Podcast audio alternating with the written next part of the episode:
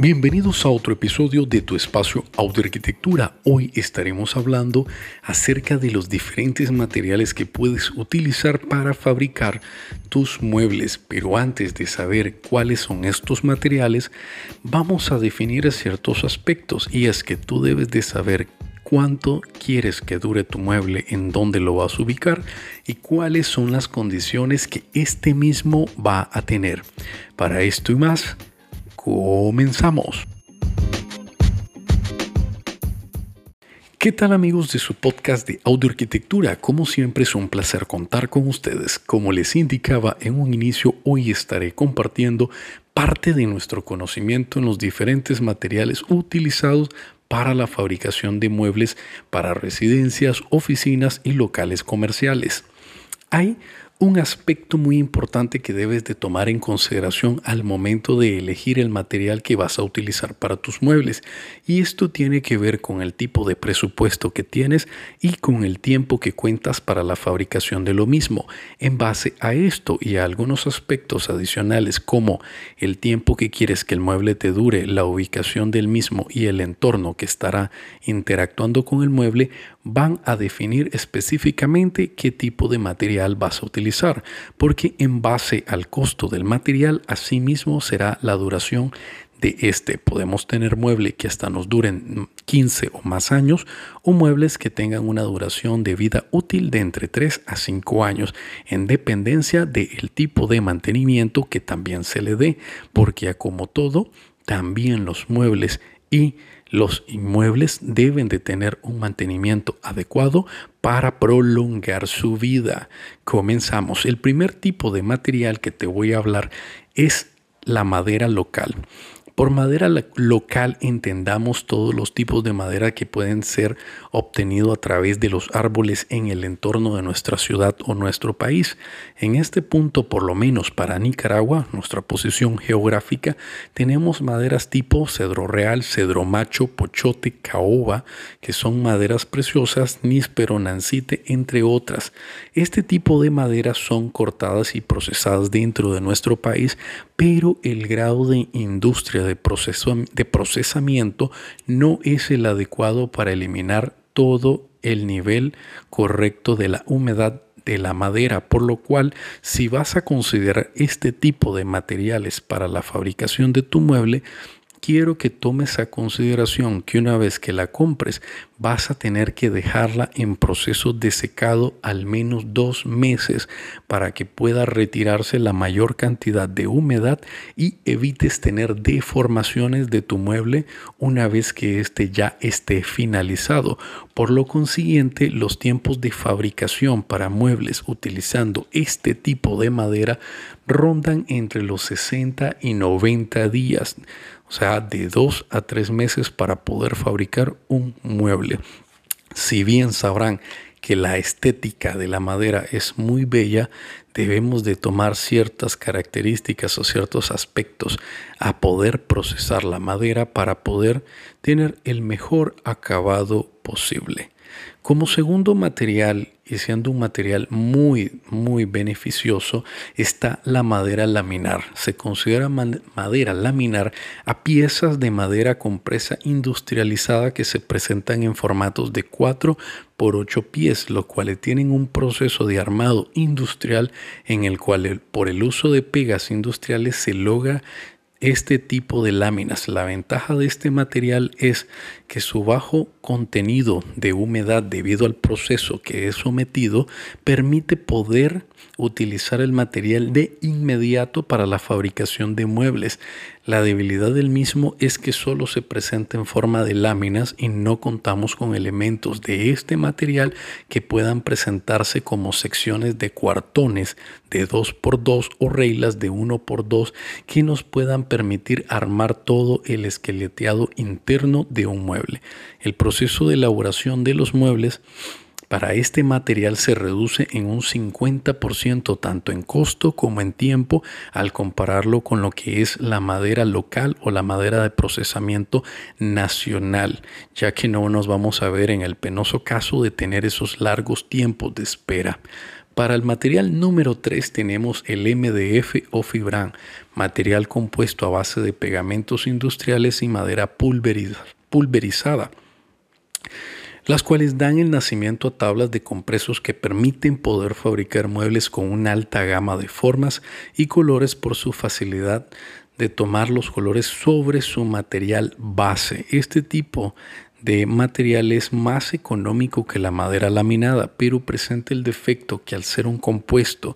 que implique el uso de pegamentos no puede ser expuesto al agua, pues se arruina la unión química que se presenta. Ahí me disculpan hablar tan tan elocuentemente industrial,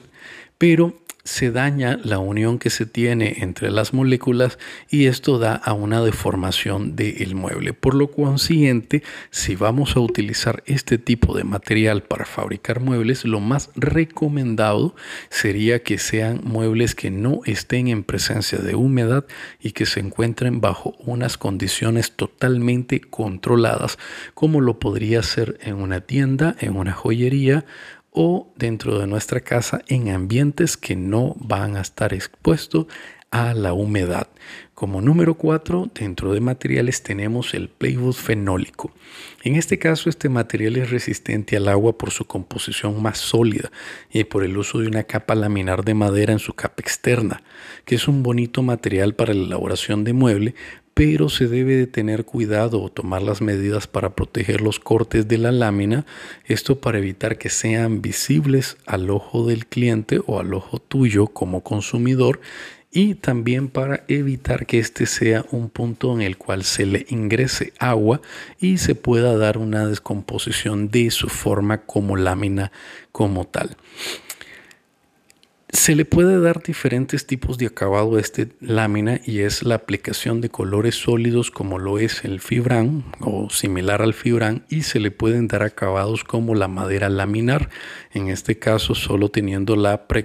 la preocupación o el tener el cuidado de trabajar correctamente las uniones para no exponer las diferentes capas del material. Se recomienda este tipo de material para soporte de cargas en muebles que van a estar bajo condiciones de peso y bajo, bajo condiciones de humedad en diferentes tipos de muebles para taller, muebles para exterior, que pueden verse afectados directamente por la humedad, pero no los recomendamos que estén expuestos directamente al agua. Como quinto elemento tenemos a la melamina. Te dejo esto como última opción por el uso específico que se le puede dar. Es un material que se ve afectado directamente por el agua y es debido a que es un componente que está fabricado en el aglomerado de pegamentos y elementos menores de madera a la cual se le da o se le aplica una formica en ambas caras para poder tener un material totalmente aglomerado. Este material, si tú lo vas a utilizar para superficies o ambientes controlados como oficinas, o consultorios o algún otro ambiente similar presentan características óptimas para el desarrollo de muebles porque te va a permitir poder trabajar rápido y bajo un presupuesto bastante controlado en comparación con cualquiera de los materiales que antes te dije. Y esto se debe a que nos vamos a evitar la mano de aplicación de pintura o la aplicación de capa de pintura directamente sobre la superficie. En este caso solo debes de considerar que todas las uniones donde queda expuesto la melamina deberás aplicarles los tipos de chapeta o reengruesamiento de cara para poder proteger este material ante la humedad natural que se encuentra dentro de nuestro ambiente. Este tipo de materiales te dará como resultado muebles que pueden tener una prolongación de vida útil entre los 3 a 5 años siempre y cuando cuenten con el mantenimiento adecuado y se encuentren alejados totalmente de la humedad. Por ahí bien me van a decir que existen materiales de melamina que son resistentes al agua. Y esto es cierto, el tipo de pegamento que se utiliza es de mayor grado, por lo consiguiente ese material es más costoso, al menos para lo que sería Nicaragua y la región de Centroamérica, el uso de este material no se ve en beneficio alguno porque contamos con maderas nacionales y maderas laminadas que pueden permitir el mismo tipo de acabado o muchísimo mejor acabado que tener una melamina resistente al agua y con un menor costo. Por lo general, este tipo de melaminas se ven en países sumamente industrializados como Estados Unidos, México, Canadá y los, y los países de Europa, donde la capacidad de producción de madera se ve totalmente sobrepasada por la demanda de fabricación de muebles. En este caso, sí te recomiendo trabajar con una melamina resistente a la humedad. Nosotros utilizamos estos tipos, estos tipos de materiales para el desarrollo de nuestros muebles. Esperamos que alguno de ellos llene completamente los requisitos para poder fabricar tus muebles. Si deseas que ampliemos alguno de ellos para conocer beneficios, ventajas, desventajas y más elementos de él, solo nos escribes a nuestro WhatsApp más 505 88 19 37 76 y con mucho gusto ampliaremos el tema en un nuevo episodio. Nos escuchamos en la próxima. Saludos.